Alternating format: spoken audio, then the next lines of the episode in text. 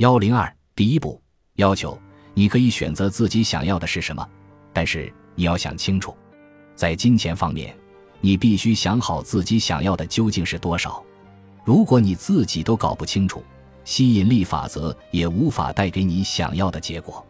你发出的频率是含混不清的，因此你也只能收到含混不清的结果。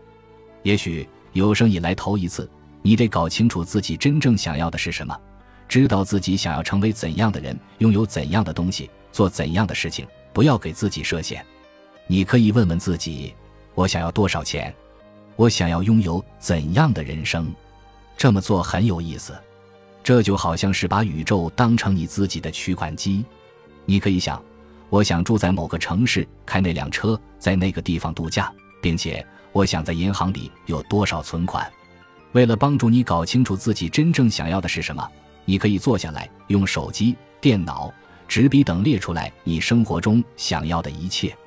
想想你想要成为怎样的人，拥有怎样的东西，做怎样的事情，尽可能详细一点。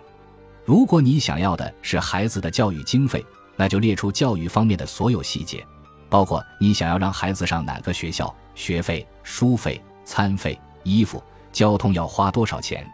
这样你就能知道自己想要的究竟是多少钱了。如果你想要旅游，那就写下你要去的国家的所有细节。你想在那里待多久？你想在那里看什么、干什么？你想住在哪里？你要花多少钱？不论你想要的是什么，算出具体的数额，这样你才能从宇宙银行里取出相应的金额。就是这么简单。记住。财富会以很多不同的方式到来，金钱只是其中的一种。因此，你提出的要求可以不局限在金钱方面。你可以想想自己究竟想要成为怎样的人，拥有怎样的东西，做怎样的事情。不要给自己的人生设限，不要以为获得金钱是实现梦想的唯一方式。如果你想要一个家，你只需要提出要求；如果你想要漂亮的衣服、先进的设备，崭新的汽车，你只需要提出要求，所有这一切都会以你想象不到的各种方式来到你的生命中。事实上，我认识一些人，他们用这种办法吸引来了海外旅行、豪华游轮、新车、大学学费，并且他们没花一分钱。专注于你想要的，让宇宙发挥力量，以无限的方式实现你的梦想。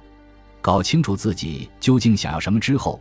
你就完成了创造金钱的方法的第一步，你已经提出了要求。